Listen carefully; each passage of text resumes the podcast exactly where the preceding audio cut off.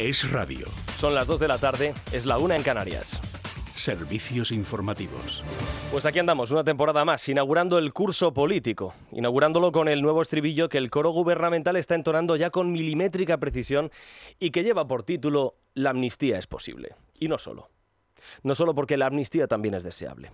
En comisión de servicio tenemos esta mañana a Yolanda Díaz como enviada especial a Bruselas para entonarle este cántico y además a capela al mismísimo Carles Puigdemont y convencerle de que, a cambio, le preste sus votos a Pedro Sánchez para hacerlo de nuevo presidente de España. En el Partido Socialista dicen que es que la vicepresidenta no representa al gobierno, ni mucho menos va como emisaria de Pedro Sánchez. Ella va representando a Sumar. Bueno, de modo que el curso político comienza como terminó el anterior, que es forzando las costuras de la verdad.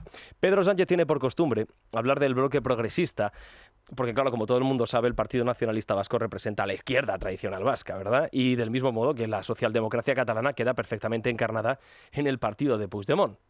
Pedro Sánchez abomina de la derecha, pero no toda. Porque ahora resulta que no hay nada más progresista que el expresidente catalán. Miren, hace cuatro años, Quim Torra era el Le Pen, el Le Pen catalán, es decir, la extrema derecha, cuya palabra valía, valía ¿cuánto valía la palabra de Puigdemont, presidente? La palabra de Puigdemont vale lo que vale su declaración de independencia. Es papel mojado. Gracias. ¿Y qué representa Puigdemont para usted, presidente? Puigdemont, si representa algo, es una de las peores hojas de la historia de Cataluña y ya va siendo hora de que los catalanes y los diputados y diputadas catalanes y catalanas pasen página de Puigdemont.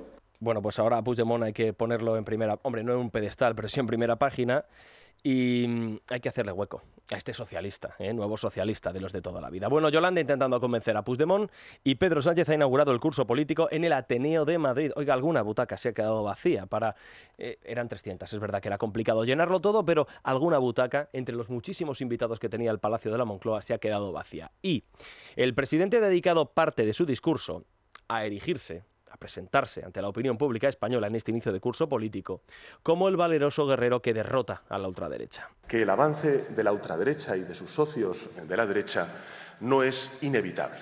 Que aunque resulte difícil, porque evidentemente tienen muchos medios, lo estamos viendo, es posible derrotar a quienes están dispuestos a todo, incluso como hemos visto durante estos últimos años y durante la campaña electoral, al uso de la mentira y del miedo para hacerse con el poder. Del uso de la mentira para hacerse con el poder es marca de la casa Pedro Sánchez y lo de infundir en la ciudadanía el miedo a la derecha debe ser que lo hizo otro en las pasadas elecciones y no el presidente del, gobierno en funciones. Bueno, sepa usted que Junts per Cataluña es, por tanto, ya una formación perfectamente homologable. Si usted se pregunta qué es exactamente lo que ha cambiado, oiga, pues no le dé muchas más vueltas. No le dé muchas más vueltas. Sánchez necesita a Puigdemont para seguir en la Moncloa. Y si Puigdemont pide la amnistía, pues estudia lo que sea menester, porque a Pedro el dadivoso nada se le pone por delante. Y este es el motivo por el que esta mañana ya ha comenzado a allanar el camino el presidente, a abonar el terreno, a regarlo con esta lluvia fina que se entona del siguiente modo. El, el, trabajo no se ha terminado en Cataluña. Hay que continuar con la solución de la grave fractura que se vivió ya en el año 2017. Eso es lo que hemos hecho durante estos años, tomar medidas valientes, arriesgadas, en algunas ocasiones también incomprendidas por parte de la sociedad española, pero lo hemos hecho con un fin noble y que necesita nuestro país, y es continuar avanzando en la solución de la grave fractura que heredamos en Cataluña. Por tanto, apostar por el diálogo y también por la concordia son la mejor solución a esta crisis. Una solución que es plenamente constitucional, que ha funcionado, porque Cataluña está infinitamente mejor hoy que hace un lustro, y por tanto llega el momento de ser coherentes y de seguir avanzando en ese propósito por la convivencia. Por tanto, la próxima legislatura debe ser la que deje atrás definitivamente la fractura que vivimos en el año 2017. En otras palabras, lo vamos a traducir al cristiano y así todos nos entendemos. Vamos a por la amnistía. De manera que no se sorprendan si el equipo de natación sincronizada del presidente incorpora en las próximas semanas o meses a cuatro o cinco catedráticos de universidad que sean tan creativos tanto como para ver que, aunque no quepa, la amnistía sí tiene cabida en nuestra Constitución y que vayan por los medios de comunicación proclamándolo. A ver, aunque todo es posible, será complicado que en este equipo esté presente la ex vicepresidenta Carmen Calvo. Ella es catedrática de Derecho Constitucional. Pero claro, cuando era la mano derecha de Pedro Sánchez, lo de la amnistía parecía tenerlo bastante claro. Cuando usted habla de que planteemos la amnistía, la única respuesta posible es que eso no es planteable en un Estado constitucional democrático porque sería suprimir literalmente uno de los tres poderes del Estado, que es el judicial. Pues en eso estamos también. El diagnóstico no podía ser más acertado porque amnistiando a Puigdemont vamos a dar un paso más en la supresión del poder judicial. Claro, usted que sigue la política de cerca, igual anda preguntándose, ¿por qué es necesaria la amnistía? Igual usted se pregunta, pero no habíamos solucionado ya el problema de Cataluña, no nos habían dicho esto durante la campaña. Bueno, también recordará que durante esta campaña electoral esto de amnistiar al prófugo no apareció como una de las necesidades más urgentes y perentorias de España. No apareció porque el gobierno lleva año y medio proclamando a los cuatro vientos que lo de pacificar Cataluña ya se hizo con los indultos, que se volvió a pacificar también derogando la sedición, y que terminó de hacerse el trabajo normalizando la convivencia, rebajando la malversación.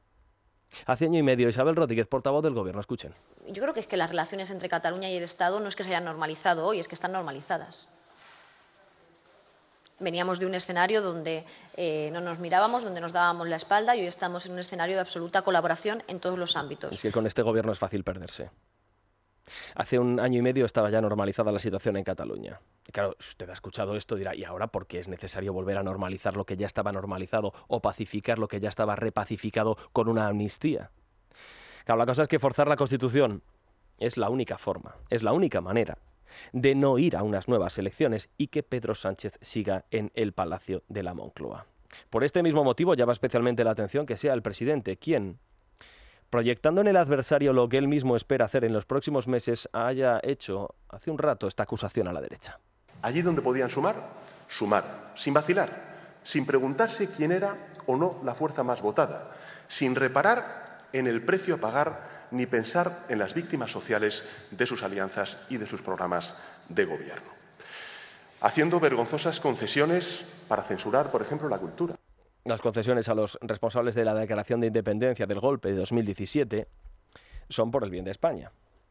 Pero los acuerdos de gobiernos de derechas, allí donde se han producido, son vergonzosas concesiones, aunque sea porque se le ha cambiado el nombre a una biblioteca, que era lo que se refería el presidente del gobierno, Pedro Sánchez, con lo de la cultura en este pasaje que acabamos de escuchar. Bueno, como mm, el, el curso va a ser largo, ¿eh?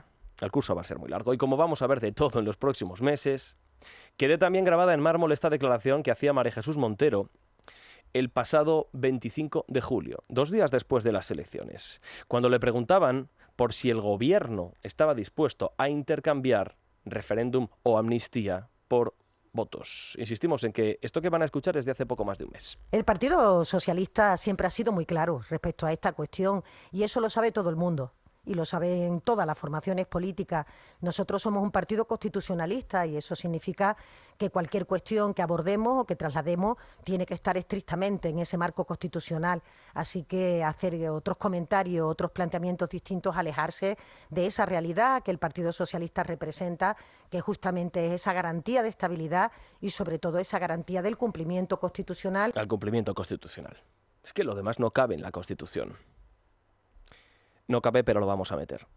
Porque todo está ya planificado de antemano. Y pensar lo contrario, corriendo los tiempos que corren, es pecar de cándido. Es radio. Es noticia. Con Juan Pablo Polvorinos. ¿Qué tal, señores? Buenas tardes, bienvenidos a Es Noticia. Continúa en marcha ese encuentro entre Yolanda Díaz y el fugado Puigdemont. Desde Sumar dicen que la reunión va para largo y que en un principio no están previstas declaraciones. Debe ser hasta la famosa transparencia. Una reunión que el Partido Popular le ha feado a Yolanda Díaz. Borja Semper, vicesecretario de Comunicación del PP. Nuestra intención era también habernos reunido, como ustedes saben, con la tercera, perdón, con la cuarta fuerza resultante, con la señora Díaz, que ha denegado esta posibilidad. Y lo que hoy sabemos ya es que la señora Díaz rechaza reunirse con Fijó, el ganador de las elecciones, rechaza reunirse con Fijó en Madrid pero sí está dispuesta a reunirse con un prófugo de la justicia en Bruselas. Bueno, sí que va a acudir a la cita con Feijó, Santiago Abascal. El líder de Vox se va a reunir mañana a las 10 con el presidente del Partido Popular, lo hará en el Congreso de los Diputados, dentro de la ronda que Feijó está llevando a cabo como candidato a la investidura. Sobre su relación con los populares y después de haber alcanzado a última hora un acuerdo entre PP y Vox para gobernar en Murcia, asegura Abascal que ambas formaciones están obligadas a entenderse. Y en la relación con el Partido Popular hay lugares donde los pactos se han producido in extremis ante las resistencias y en otros lugares donde se han producido con normalidad mucho antes. Entendemos que el Partido Popular no quiera gobernar con otra fuerza política. A nosotros nos pasaría lo mismo. Nos gustaría gobernar en solitario, pero los españoles han votado lo que han votado y tenemos la obligación de entenderlo. Bien, Podemos, entre tanto, muestran este lunes su enfado con Sumar después de que se haya constatado que, oiga, ningún diputado de la formación morada va a formar parte de ninguna de las portavocías en el Congreso esta legislatura.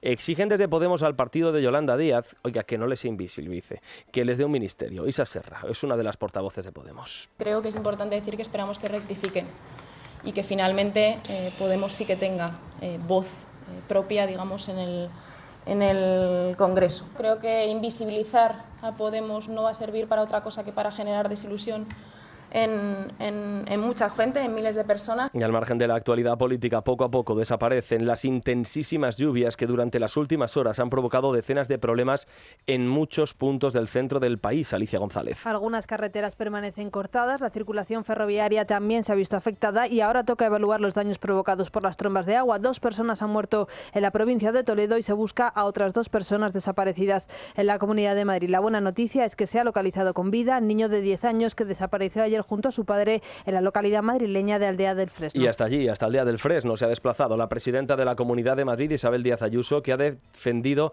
la alarma que el servicio de emergencias mandó a todos los móviles de todas las personas que se encontraban en esos momentos en la región. Yo creo que uno lo que tiene que sobre todo que pensar es eh, lo que se podía haber evitado y podía haber sido mucho más y el, haber elevado la alerta y el haber estado todos en ello ha conseguido que tuviéramos las carreteras despejadas, que los servicios de emergencias pudieran estar dedicados en cuerpo y alma solo a esto.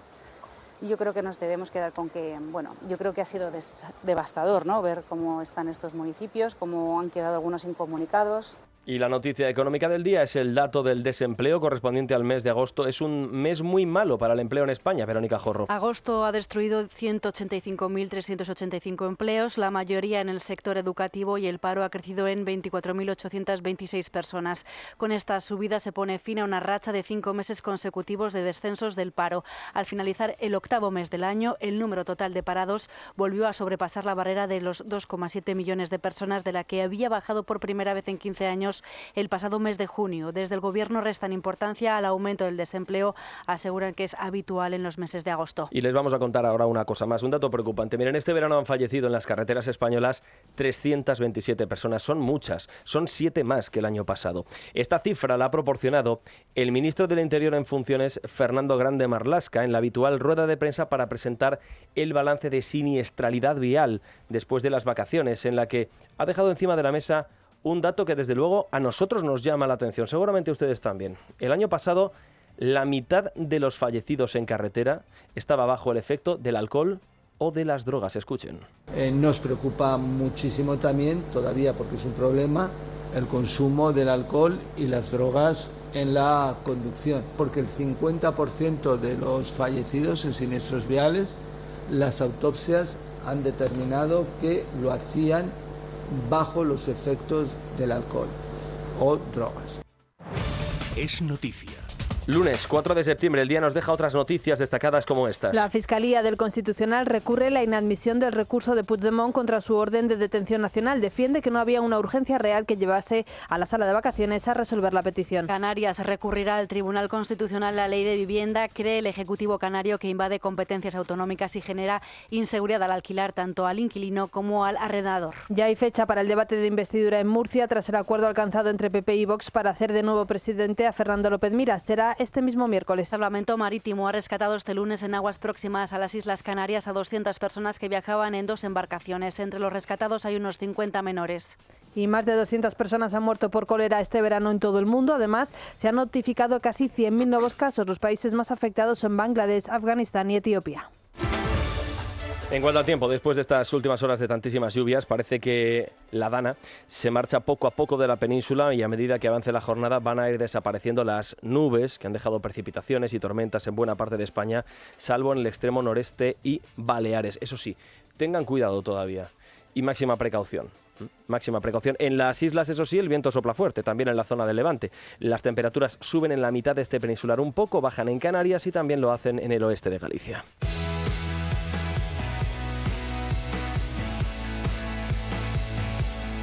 Y además del deporte, Sergio Valentín, buenas tardes. Buenas tardes. A falta del Atlético de Madrid Sevilla, suspendido ayer, concluyó la cuarta jornada en Primera División. Pero lo que no ha terminado es el mercado de fichajes. Sergio Ramos vuelve a la Liga Española, vuelve al Sevilla. Bueno, unos mesecillos, eh, deseando de, volver a casa, eh, no tenía sentido irme a ningún otro sitio sin pasar por aquí. Yo creo que es una deuda con mi abuelo, con mi padre, con el sevillismo, con Puerta, con, con muchas cosas que han significado mucho y creo que era el momento para cobrar un millón de euros neto por temporada, por la única que firma, en lugar de los 13 que le pagaba Arabia Saudí, misma cifra que va a cobrar Yannick Carrasco, que deja el Atlético de Madrid. Y es que ahora varios clubes temen Arabia Saudí. Su mercado de fichajes no está cerrado y precisamente no les falta dinero para intentar convencer a futbolistas. 2 y 15 minutos de la tarde. Hoy lo importante es una reunión y también una declaración de intenciones.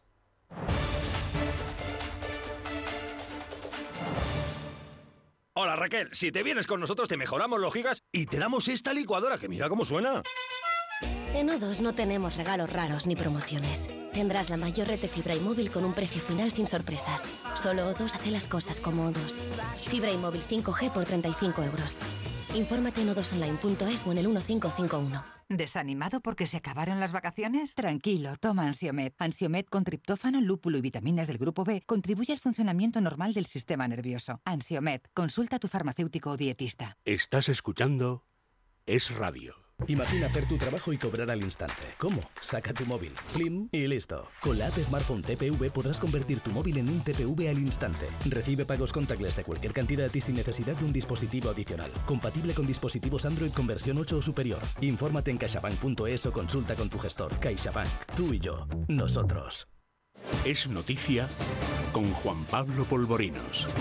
Decíamos que lo importante del día es una reunión y una, declaración de intenciones. Vamos a comenzar por lo último, declaración de intenciones. El presidente del gobierno ha inaugurado el curso político en Madrid, en un salón de actos del Ateneo, aquí en Madrid, donde había bastantes butacas vacías y donde estaban los sindicatos, pero no los representantes del mundo de la empresa. Esto se podían contar casi con los dedos de una mano y la total ausencia de los miembros del IBEX 35, los altos gerifaltes, ¿eh?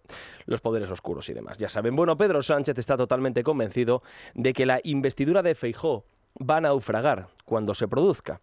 Está convencido también de que el rey le va a encargar a él la misión de encargar de formar un gobierno y de que esta, la suya, la investidura será la buena. Sin mencionar la palabra amnistía, el presidente del gobierno ha explicado que quedan cosas por hacer en Cataluña y que hay que pasar página. Insistamos en que uno de los principales mensajes electorales con los que el presidente concurrió a las elecciones generales fue que se había logrado la convivencia en Cataluña, la pacificación. Pero como ahora necesita Puigdemont, esto ha cambiado y ahora resulta que lo que falta es un pasito más que se llama amnistía. Y si después de la amnistía piden el cupo catalán y Pedro Sánchez necesita los votos del independentismo, pues se dirá que es necesario también esto para pacificar Cataluña. Eso sí, Sánchez reconoce que tiene una enorme dependencia del bloque nacionalista e independentista porque ninguna fuerza política puede hoy gobernar sola en España. Verónica Jorro. Pedro Sánchez ha defendido que la próxima legislatura tiene que dejar atrás la grave fractura en Cataluña y pasar página. En este sentido, ha dicho que si sigue gobernando, continuará con la política de diálogo y la concordia, ya que, en su opinión, es una solución plenamente constitucional a la grave fractura, a su juicio heredada y que ha funcionado. Por tanto, apostar por el diálogo y también por la concordia son la mejor solución a esta crisis. Una solución que es plenamente constitucional que ha funcionado, porque Cataluña está infinitamente mejor hoy que hace un lustro, y por tanto llega el momento de ser coherentes y de seguir avanzando en ese propósito por la convivencia. No ha hecho referencia a las negociaciones concretas que deberá haber con partidos independentistas como Junts del golpista Carles Puigdemont, ni a la reunión que su vicepresidenta y líder de Sumar, Yolanda Díaz, ha mantenido hoy en Bruselas con el fugado. De lo que sí ha hablado Sánchez en esta conferencia en el Ateneo de Madrid es de la propuesta que le hizo la semana pasada Alberto Núñez Feijo. Y francamente, nuestro país no está para, para ocurrencias, si me permiten la expresión, porque eso es lo que escuché la semana pasada del candidato de la derecha, una ocurrencia.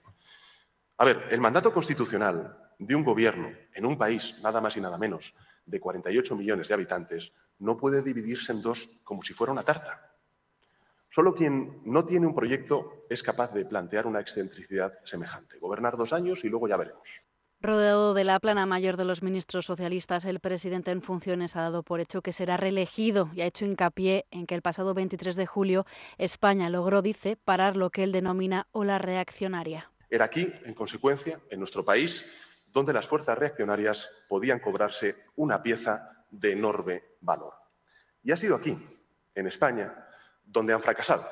España ha sido el dique que ha frenado ese avance reaccionario y ha aprovechado para criticar los acuerdos que PP y Vox han alcanzado el último en Murcia y ha constatado la ausencia de proyecto que considera tiene el PP con lo que él ofrece. Así ha recalcado que representa un proyecto claro, concreto y ambicioso. Sánchez ha frenado el avance reaccionario de la derecha y lo va a hacer recurriendo a una fuerza política tan poco de derechas y tan poco reaccionaria como el partido de Carles Puigdemont. Bueno, en fin, esta es la declaración de intenciones. Mientras tanto, la reunión. Yolanda Díaz dice que va a Bruselas representando únicamente a Sumar. Lo que no sabemos es cuándo uno deja de ser vicepresidente del gobierno de España para pasar a representar solamente a tu partido y viceversa. Bueno, el caso es que Yolanda, en calidad de vicepresidenta fija discontinua, la ministra de Trabajo, se ha reunido con Puigdemont, miren, en una imagen parecida a la de Pablo Iglesias negociando los presupuestos con Junqueras en la cárcel. Lo que sea menester para agradar a Pedro Sánchez. Aquí no ha variado en nada el encargo presidencial a su principal socio de viaje. Hace un tiempo era Pablo Iglesias y ahora a Yolanda Díaz. El problema es que visitando a un prófugo de la justicia española en su reducto, le das carta de naturaleza a las reivindicaciones que tenga, por muy extravagantes que sean, y conviertes a un delincuente en un personaje homologable, blanqueándolo de cara a la opinión pública. Se ha hecho con Otegui, y quien puede lo más, puede lo menos. Se hace con Puigdemont. La reunión ha comenzado a las 12 del mediodía. Sobre la mesa, la financiación de Cataluña, la amnistía y también, claro, la autodeterminación. Leticia Barquín. La líder de Sumar ha acudido a Bruselas acompañada del diputado Jaume Sens, que es la persona elegida por la coalición para dialogar con el independentismo para negociar la posible investidura de Pedro Sánchez. El fugado Carles Puigdemont se ha personado junto al también fugado el eurodiputado Tony Comín. La reunión, que ha empezado a las 12 del mediodía, se prevé que será larga y que se vayan a tratar temas como la amnistía, la autodeterminación y la financiación. Por el momento no se espera ninguna comparecencia tras el encuentro. Los de Yolanda Díaz defienden el encuentro como una muestra de transparencia. En redes sociales, el portavoz de Sumar, Ernest Urtasun, ha marcado la reunión como un paso importante con vistas a construir soluciones para el país en clave social y territorial. La portavoz de la coalición en el Congreso, Marta Lois, ha subrayado que Sumar siempre ha apostado por el diálogo, el acuerdo y la democracia. A su vez, el líder de Más País, Íñigo Rejón, ha afirmado en la sexta que esta reunión representa todo lo que ya dijeron durante la campaña electoral. Hemos dicho que había que avanzar en reconocer la realidad plurinacional de nuestro país. Hemos dicho que había que avanzar en las soluciones políticas, que los problemas políticos tienen que tener soluciones políticas y que durante demasiado tiempo la mala política le ha pasado la patata caliente a los jueces y ha ido para continuar un camino que ya se inició en la legislatura pasada con los indultos, que funcionó bien, pero que nosotros además queremos que avance más. Los socialistas, por contra, no fueron informados hasta el domingo a última hora y este desconocimiento se extiende incluso a Podemos, que forma parte de la coalición de Díaz.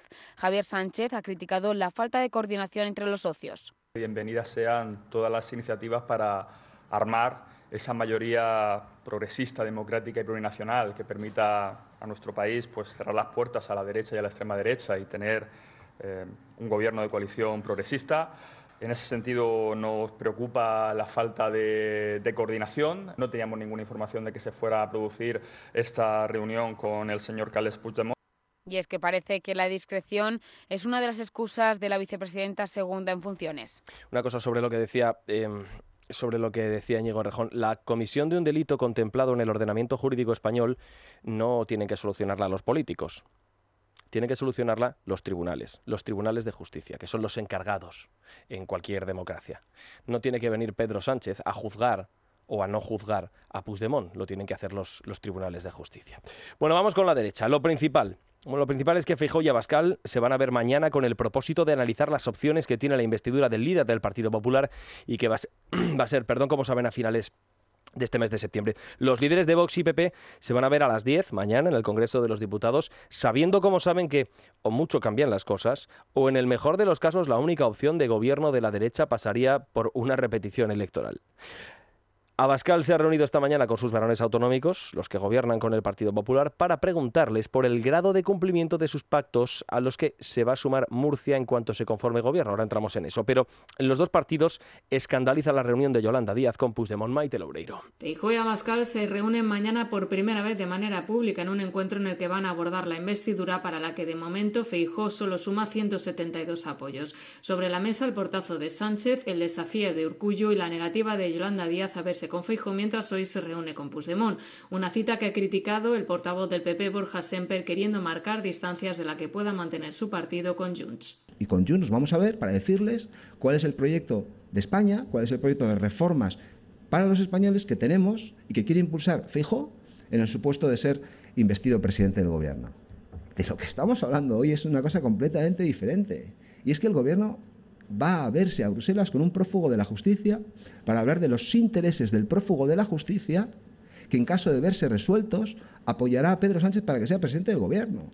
Esto es, no solo es inédito, es un escándalo. Abascal se ha mostrado también muy preocupado por el encuentro en Bruselas y ha advertido al PP sobre futuras citas con los independentistas. Pues es algo que, pues que nos preocupa muchísimo. ¿Y cuál es nuestra posición? Pues la del presidente del Partido eh, Popular en Cataluña, que es la misma que la de nuestro líder en el Parlamento de Cataluña, Ignacio Garriga, y secretario general, la de que Junts no es un interlocutor válido y que nos tendrán que explicar en realidad cómo es posible, con la Constitución encima de la mesa, con el respeto a la legalidad constitucional y a la igualdad de los españoles, establecer cualquier contacto de esa naturaleza. PP y Vox, en cualquier caso, han exhabido sintonía tras los pactos alcanzados a nivel autonómico, el último de ellos en Murcia, arremetiendo duramente contra Pedro Sánchez. Bueno, ahora vamos con Murcia, ahora continuamos con otros asuntos, pero hay una valoración más sobre la reunión de esta mañana, la que ha hecho Isabel Díaz Ayuso. Parece un peregrinaje cada uno para salvar su situación política, no sé si en su caso, para intentar visibilizar que tiene que va a tener en un hipotético gobierno de Sánchez mucho que hacer la vicepresidenta. Se arrogan, desde luego, competencias que no son suyas y lo hacen como de manera paralela, ¿no? como ha propuesto también Urcullo con el tema de la Constitución. Parece que se tienen que hacer conductos paralelos, una vida paralela al margen de las instituciones del rigor jurídico, procediendo la soberanía a todos los españoles y sobre todo la verdad, la ley, la historia. Todo me parece un auténtico despropósito. Vamos con el engranaje jurídico. La Fiscalía del Tribunal Constitucional le ha echado hoy un salvavidas al presidente Puigdemont.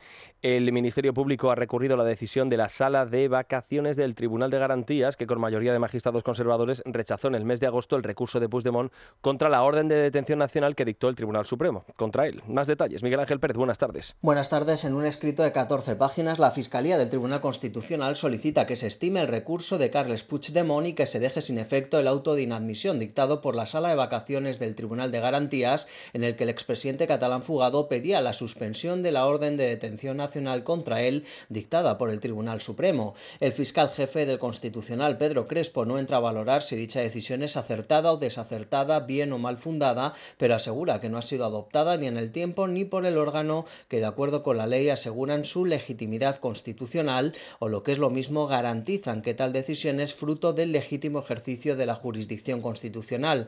En este sentido, el Ministerio Público defiende que no había una urgencia real que llevase a la sala de vacaciones a resolver la petición de Puigdemont. Recordamos que el pasado 9 de agosto la Sala de Vacaciones del Constitucional acordó por dos votos de los magistrados conservadores César Tolosa y Concepción Espejel frente al de la magistrada izquierdista Laura Diez inadmitir el recurso de Puigdemont. Les estábamos contando que Murcia va a tener gobierno de coalición entre el PP y Vox. La presidenta del Parlamento murciano acaba de proponer hace unos minutos a López Miras, a Fernando López Miras, para ser investido en una sesión que va a ser el próximo miércoles y el jueves, por lo que aquí terminará el que ha sido uno de los culebrones del verano. Bueno, en el Partido Popular no terminan de explicar el sentido que tiene dejar a Vox sin espacio en la mesa del Congreso de los Diputados y darles espacio en un gobierno autonómico como el murciano apenas 15 días más tarde. Pero en todo caso, José Ángel Antelo va a ser el vicepresidente de Vox en el gobierno de Murcia, va a ser consejero de Seguridad e Interior y esta mañana hacía una propuesta para lo que está cerca de comenzar ya en esta autonomía. Va a ser un gobierno fuerte,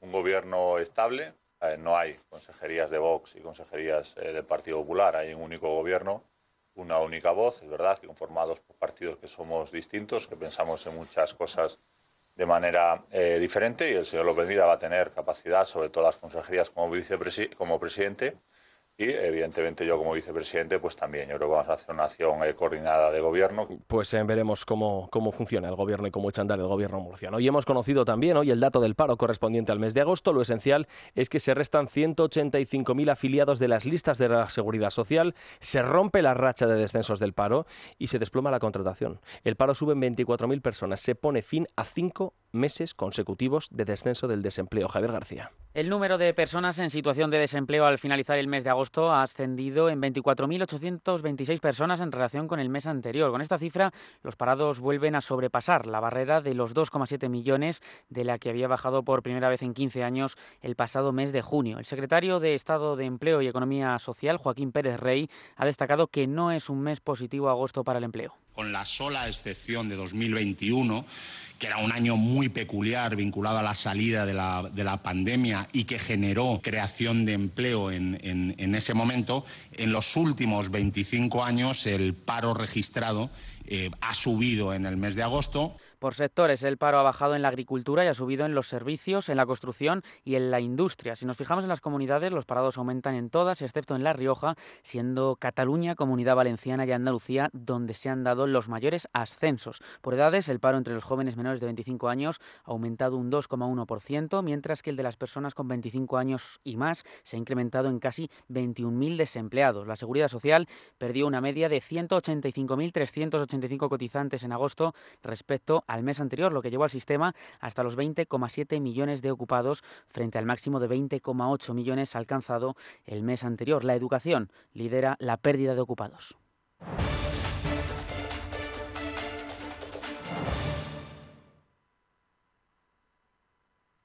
Es Radio, Madrid, 99.1 FM. Ahora es tu mejor momento. En David Lloyd Clubs, el bienestar y la diversión se unen en un espacio excepcional en nuestras tres ubicaciones: Aravaca, La Finca y Serrano. Relájate, entrena, nada o disfruta de tu tiempo libre con nuestra extensa oferta de actividades deportivas y sociales. ¿Quieres vivir tu mejor momento? Visita davidlloyd.es. Muebles Adama. Renovar sus muebles es renovar su vida. Venga a conocernos y le sorprenderá todo lo que podemos hacer por usted. La más amplia variedad de muebles de calidad y diseño a un precio increíble. Muebles Adama. Ver a la calle General Ricardo 190 o entra en mueblesadama.com. Ya estamos en las primeras estribaciones de este puerto de categoría especial. ¿Cuánto se queda? ¿Se queda el cacaíto? ¿Cacaíto? ¿Qué pasa, hombre? Se me terminó el jamón y no tengo fuerza. ¿Qué le dices a la afición? Por favor, que alguien llame al 984 1028 y que me manden unos sobres de tujamondirecto.com o si no, que entre en la web, que yo no puedo, que estoy sujetando el manillín. Tujamondirecto.com ¿Necesita liquidez para su negocio, para reformar un edificio, etcétera? Préstamos desde 10.000 hasta 6 millones de euros. Seneas.com. Llame ahora 91 639 9407. 91 639 9407. Grupo Seneas. Los Fernández son muy amables. Recogida a domicilio de cortinas y edredones, de alfombras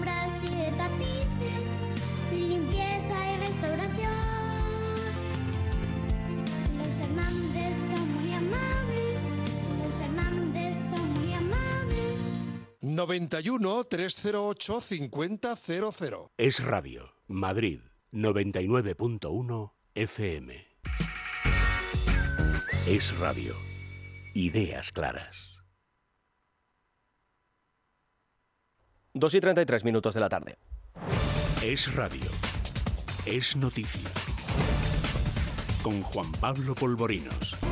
Bueno, como el curso político 2023-2024 va a ser muy largo, como la temporada va a ser muy larga, como no sabemos exactamente algunos de los asuntos más importantes que tenemos ante nuestros ojos, pero que todavía no se han producido, así que no podemos, no podemos verlos, sí que sabemos que hay algunas cosas que vamos a tener que, que tratar en este informativo que tendremos que hablar de ellas mucho aquí en el radio durante los próximos meses.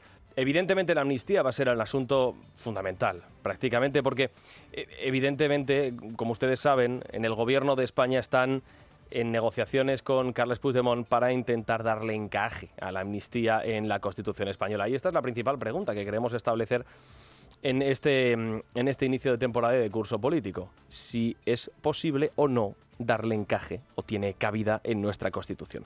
Don Ramón Rodríguez Arribas, ex vicepresidente del Tribunal Constitucional. Bienvenido a Es Radio. ¿Qué tal? Buenas tardes.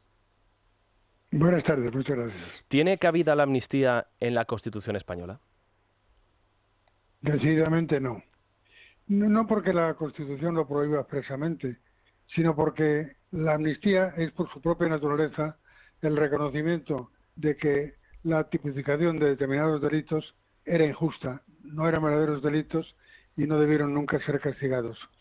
Y ese reconocimiento supone que durante un tiempo anterior y dentro del Estado de Derecho, que es lo que ha establecido nuestra Constitución, se ha estado en esa triste situación. Es decir, vamos a quedar mal frente a Europa y frente al mundo entero, reconociendo que una parte de nuestro Estado de Derecho fue injusto y contrario a los principios de la verdadera democracia. Eso me parece que aparte de ser una locura, es una traición histórica a lo que es nuestra democracia y una injusticia tremenda. Pero en todo caso, ¿se le puede dar cabida a la amnistía en nuestra Constitución? ¿Se puede forzar tanto nuestro ordenamiento jurídico, nuestra Carta Magna, como para darle encaje? Yo creo que no. No porque esté expresamente prohibido, porque no lo está, pero porque, repito, un Estado de Derecho no puede hacer un reconocimiento público de que no ha sido verdadero Estado de Derecho durante un tiempo anterior si no fuera verdad, que además no lo es. Entonces, sobre una mentira, construir una ley orgánica, además, que conceda a determinadas personas no la, el perdón de un delito cometido y castigado, no, no, que sería el indulto, sino el, el perdón anticipado, casi dando disculpas no debimos de que perseguirle a usted, le perseguimos, perdónanos usted. Esto es una atrocidad jurídica y realmente si se metiera eso mm, no es que estropeara la Constitución, es que estropeaba el Estado de Derecho entero. No sé si le compromete la pregunta que le voy a hacer, señor Rodríguez Arribas, pero eh, ¿sigue siendo dica de contención el Tribunal Constitucional? Bueno, yo confío en que en el último momento, cualquiera que sea el que esté en el Tribunal Constitucional, tendrá la suficiente entereza, el sentido jurídico constitucional, el sentido común y también el patriotismo de hacer lo que debe hacer. Y desde luego, buscarse otros nombres, he oído hablar de alivio penal y de cosas así, para tratar de buscarle un encaje que no existe en la Constitución española, pues me parece que sería penoso y sería un desprestigio tremendo para el Tribunal Constitucional. Esperemos que eso no pase. Don, Deseemos que eso no pase. Don Ramón Rodríguez Arribas, ex vicepresidente del Tribunal Constitucional, gracias una vez más por atender la llamada de los servicios informativos de radio. Buenas tardes. Buenas tardes y gracias a vosotros. Es noticia. Bueno, pues con eh, eh, este análisis nos vamos a marchar a la redacción del diario El Mundo. José Luis Vadillo, jefe de sección del Mundo.es. ¿Qué tal? Muy buenas tardes. Hola, muy buenas tardes. José Luis, eh, ¿qué, ¿qué, es noticia? ¿Qué estáis contando hoy en El Mundo?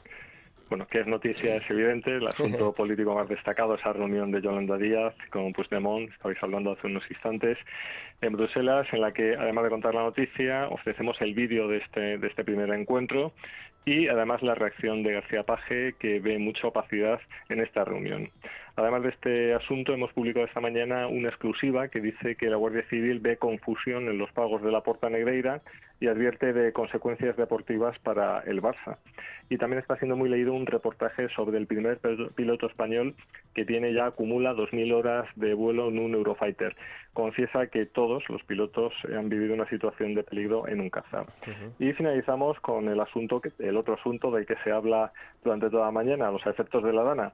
Eh, contamos al minuto las novedades, nos acercamos a la polémica política, eh, las imágenes y explicamos, tratamos de explicar por qué las predicciones, eh, de este, en este caso de Ahmed, no son tan precisas como a todos nos gustaría. Uh -huh. José Luis, un abrazo fuerte, me alegra hablar contigo. Buenas tardes, hasta luego. Encantado de hacerlo. Son las 2 y 38, están pasando más cosas en España y el radio está allí para contarlas. Es noticia. Vamos a comenzar precisamente por aquí, por la, la Dana. Eh, Ha dejado dos muertos en la provincia de Toledo, uno en un vehículo, otro en un ascensor. Cuéntanos, es radio en Castilla-La Mancha, María García. Así es, dos muertos y un desaparecido. Para hoy tenemos 10 zonas en Castilla-La Mancha en alerta amarilla por las precipitaciones que podrían ser localmente fuertes y persistentes de madrugada, excepto en el tercio este. En Toledo, un hombre ha fallecido este lunes en la carretera a la altura del término municipal de Vargas cuando viajaba en su vehículo por la A40. En esta misma localidad se busca también a una persona desaparecida. La otra víctima mortal en esta provincia es un joven de 20 años atrapado en un ascensor en la localidad de Casarrubios de Montes. Los bomberos trataron de rescatarlo hacia la medianoche del domingo, según ha informado fuentes del 112. El consejero de Hacienda, Administraciones Públicas y Transformación Digital es Juan Alfonso Ruiz Molina. Quiero lamentar eh, el fallecimiento de eh, un joven de 20 años en Casarrubios, fallecimiento en Vargas, en la A40, eh, y otro posible fallecimiento en ese eh, mismo lugar, pero nos dice la Guardia Civil que todavía no han podido acceder. Castilla-La Mancha ha registrado hasta esta mañana cerca de 1.900 incidencias con rescates de personas, traslado de mayores al Hospital de Toledo, entre otras. Qué agobio, qué horror morir ahogado en un ascensor cuando sube el nivel del agua. Terrible. Un abrazo fuerte para la familia de los de los fallecidos. En Madrid hay dos desaparecidos como consecuencia de las lluvias que han provocado grandes destrozos, sobre todo en el cuadrante suroeste de esta autonomía, María Chamorro. El 112 ha atendido más de 15.000 llamadas desde ayer y ha hecho más de 1.000 intervenciones, aunque a esta hora lo que más preocupa es el rescate de dos personas desaparecidas. Isabel Díaz Ayuso, presidenta de la comunidad.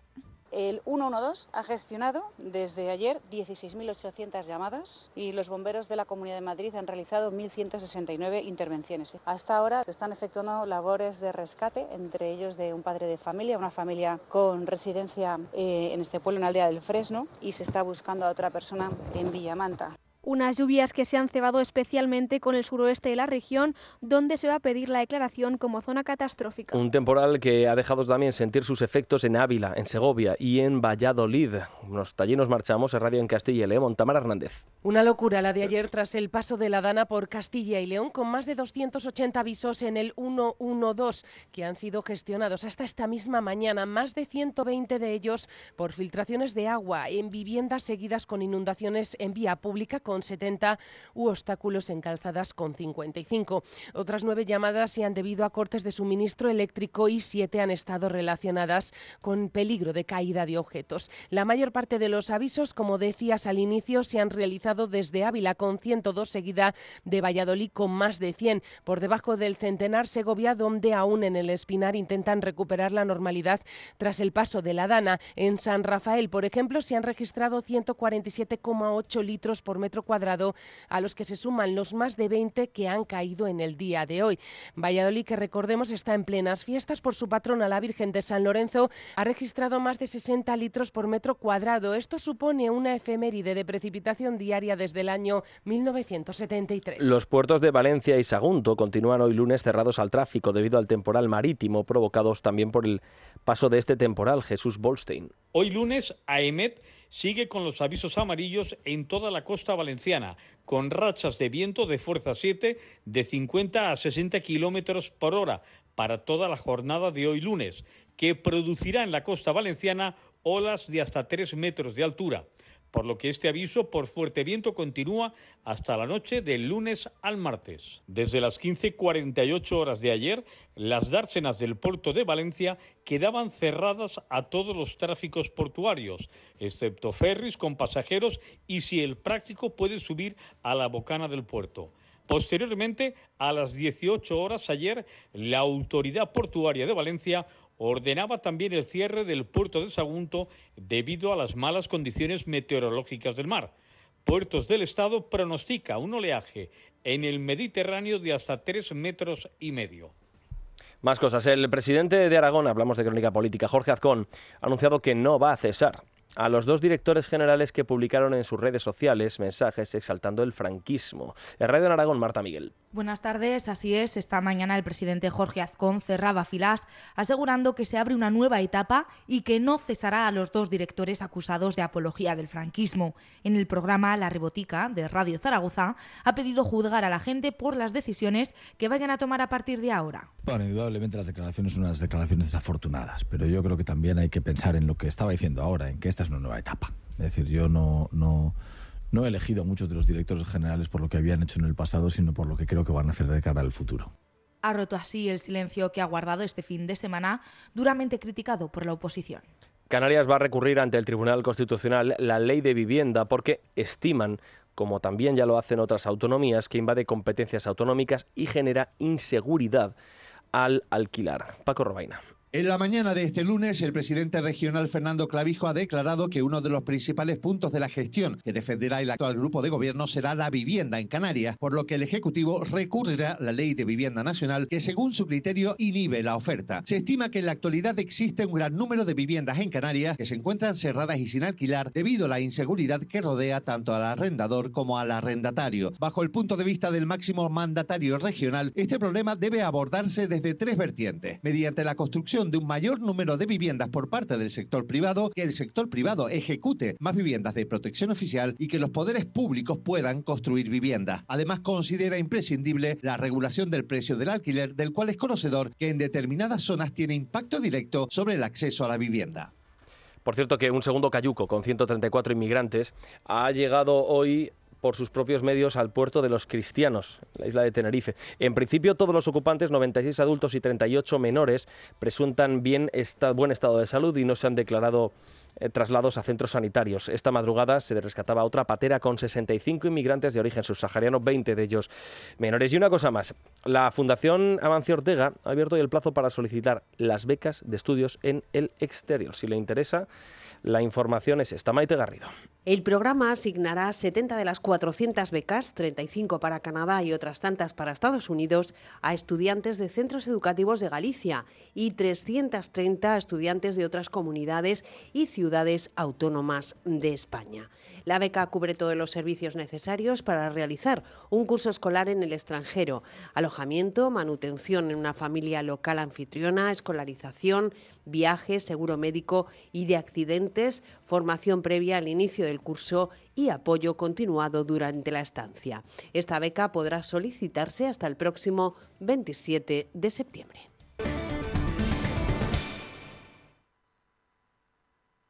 Soy de legalitas porque cuando no sé qué hacer, me dan soluciones. Como cuando mi inquilino dejó de pagar el alquiler y me ayudaron a recuperar mi dinero. O cuando recibí aquella notificación de Hacienda que podía haber acabado en multa. Hazte de legalitas en el 900 y siente el poder de contar con un abogado siempre que lo necesites. Y ahora, por ser oyente de Es Radio, ahórrate un mes el primer año. Cambia de colchón y redescubre el placer del descanso. En el corte inglés tienes un 50% de descuento en una selección de colchones y con financiación a tu medida. Solo hasta el 6 de septiembre en Hipercor y el corte inglés. Últimos días. Financiación ofrecida por financiera el corte inglés y sujeta a su aprobación. Consulta condiciones en el departamento o en elcorteinglés.es. Estás escuchando Es Radio. ¿Desanimado porque se acabaron las vacaciones? Tranquilo, toma Ansiomet. Ansiomet con triptófano, lúpulo y vitaminas del grupo B contribuye al funcionamiento normal del sistema nervioso. Ansiomet, consulta a tu farmacéutico o dietista.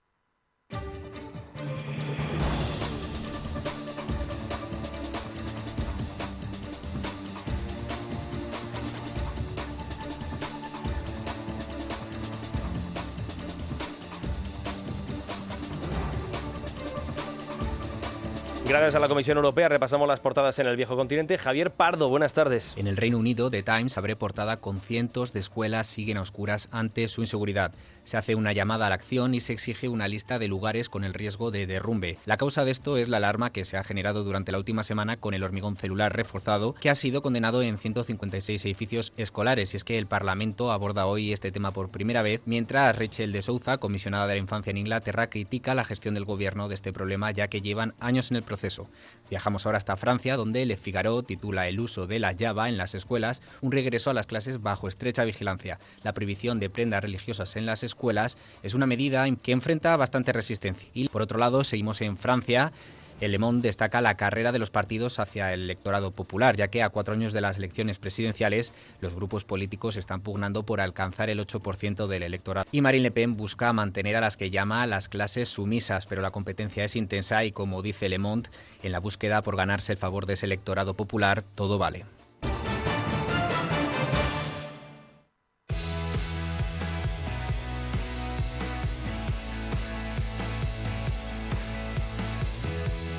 Deporte, Sergio Valentín, buenas tardes. Buenas tardes. Ahora hablamos de la jornada de liga, pero antes mercado de fichajes porque, bueno, que pensábamos que concluía el viernes a la medianoche, pero, pero no, no, ha habido, ha habido incorporaciones de última hora, ¿verdad? Sí, se cerró ese 1 de septiembre para los clubes europeos, pero no para Arabia Saudí, que ahora tiene dinero suficiente, como han demostrado, para hacer algún roto a algún club llevándose a futbolistas sin la posibilidad de cubrir su baja. Esto le va a pasar, por ejemplo, al Atlético de Madrid. Yannick Carrasco está en Arabia Saudí a cambio de 13 millones de euros por temporada para él y 15 para el Atlético de Madrid que tendrá que tirar ahora con Samuel Lino y Javi Galán para esa posición porque no pueden reforzarse con nadie. Ya está cerrado el mercado de fichajes, pero es cierto que hay una excepción. Los clubes europeos pueden seguir fichando a jugadores que estén sin club. Y eso ha hecho el Sevilla. Vuelve a España, vuelve a Sánchez Pijuán Sergio Ramos. Bueno, unos mesecillos, eh, deseando de, volver a casa, eh, no tenía sentido irme a ningún otro sitio sin pasar por aquí. Yo creo que es una deuda con mi abuelo, con mi padre, con el sevillismo, con Puerta, con, muchas con muchas cosas que han significado mucho y, y creo que era el momento. Sonido de esta mañana cuando Sergio Ramos llegaba para pasar reconocimiento médico en Sevilla, escuchándole, está claro que es una decisión más sentimental, emotiva que económica.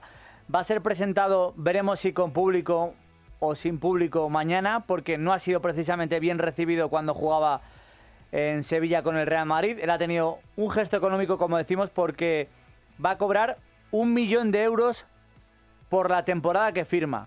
Cuando en Arabia Saudí, ya teniendo un preacuerdo, iba a cobrar en torno a los 15 millones de euros. Ha sido un fichaje extraño sobre la bocina, el de Sergio Ramos, porque vamos a recordar lo que dijo el presidente de Sevilla, Bebe Castro, hace tan solo 10 días lo voy a decir aquí y ahora. No tenemos absolutamente nada en contra de Sergio Ramos. Es verdad que dentro de la planificación y de lo que tenemos previsto esta temporada para Sevilla, no, no encaja. Es que él quiere venir a nosotros. Bueno, yo quiero que me regale usted un avión, regálemelo. Regálemelo. Pues el periodista no le va a regalar un avión a Pepe Castro, pero el Sevilla sí le ha abierto las puertas a Sergio Ramos. No ha sido Pepe Castro, ha sido José María del Nido Carrasco, vicepresidente primero del club y que va a ser presidente a finales de año, cuando va a haber cambio en la presidencia del Sevilla. A falta del Atlético de Madrid Sevilla, cambiamos de asunto, aplazado ayer, ya se disputó la cuarta jornada en Primera División. Ahora tenemos parón por las elecciones.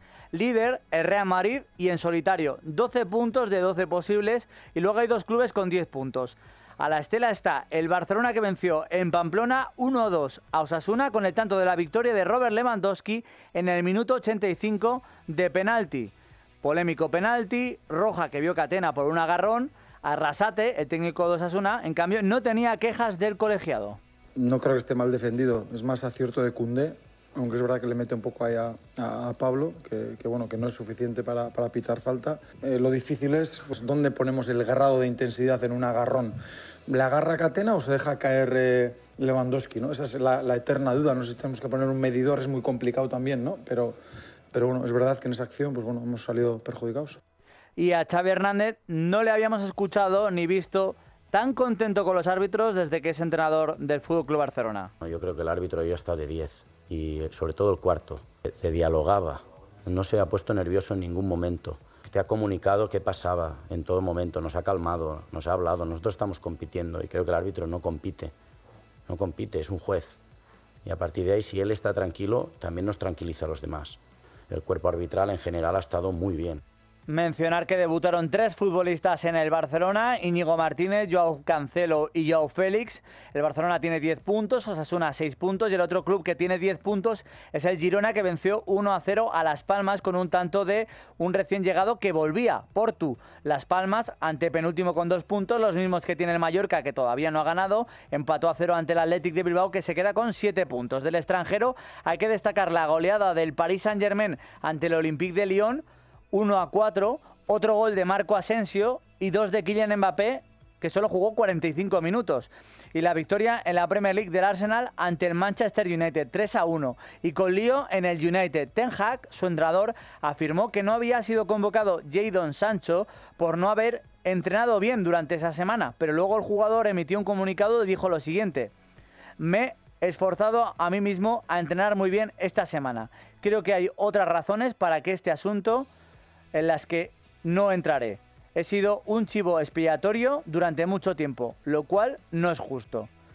Se está hablando en Inglaterra que quizá Jadon Sancho pueda irse a Arabia Saudí, dada la situación que tiene con Ten Hag. Y en Polideportivo, muchas noticias. La más destacada, la eliminación de España en el Mundial de Baloncesto. Cuando llegará el momento del preolímpico haremos la cuenta de los que están y de los que no están y con eso iremos a la guerra otra vez para intentar ganarlo o, si no se puede ganar, hacer como, como esta vez, salir con la cabeza muy alta, con la conciencia de haberlo dado todo y con eh, muchos aspectos positivos que guardamos dentro de, nuestra, de nuestro disco duro.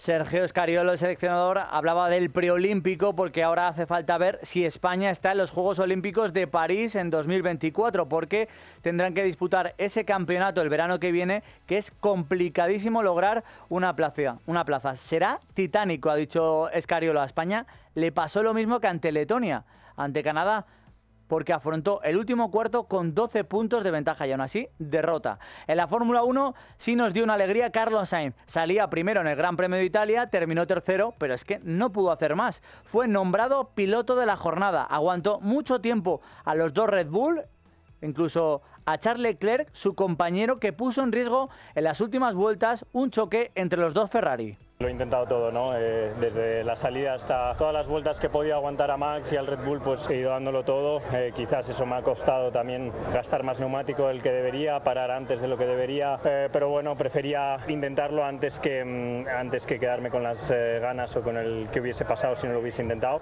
conseguí un podium que yo creo que era lo máximo que se podía conseguir. Las quejas hacia Ferrari no las emitió Carlos Sainz Jr., sí lo dijo su padre, Carlos Sainz padre, en Dazón. Decía que en otras ocasiones, eh, cuando Carlos Sainz era el que estaba por detrás del Charles Leclerc, había orden de no adelantarse y en esta ocasión, cuando Carlos Sainz estaba por delante de Leclerc, no hubo orden de no intentar pelear entre los dos. La victoria fue para Max Verstappen, que logra un récord histórico, 10 victorias consecutivas. Fernando Alonso, en un circuito que no le favorecía, fue noveno. En moto se disputó el Gran Premio de Cataluña y en esta ocasión, alegría triple, tres españoles en el podio de MotoGP, victoria para Alex Espargaro, segundo Maverick Viñales y tercero Jorge Martín. Y ahora esperemos que nos dé otra mini alegría Carlos Alcaraz en el US Open. El español disputa los octavos de final a partir de las 8 de la tarde del día de hoy ante el desconocido italiano de 22 años, Matteo Arnarli.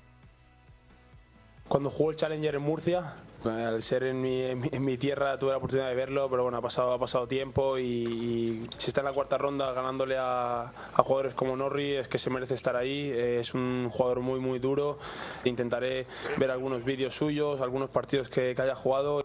Pasaron ya de ronda Taylor Fritz y Novak Djokovic, los dos van a jugar entre ellos en los cuartos de final. Hoy, además de este Carlos Alcaraz, Arnaldi, vamos a se van a disputar el Draper ante Rublev. Medvedev va a jugar ante Alex Deminier y Esberev ante Yannick Sinner. Y en el cuadro femenino, destacar la eliminación de Swiatek, la polaca, número uno del mundo. Luego en rueda de prensa dijo, no sé qué me ha pasado, porque es muy extraño que Swiatek no llegue a las últimas rondas, sino es que se lleve el torneo. Y en la Vuelta Ciclista a España, pues nada, hoy jornada de descanso, a la espera de que vuelva mañana el pelotón. Esta semana, la primera gran cita importante se supone que va a ser el jueves con una crono individual. Que estará muy interesante. Sergio, gracias. Hasta luego. Hasta luego.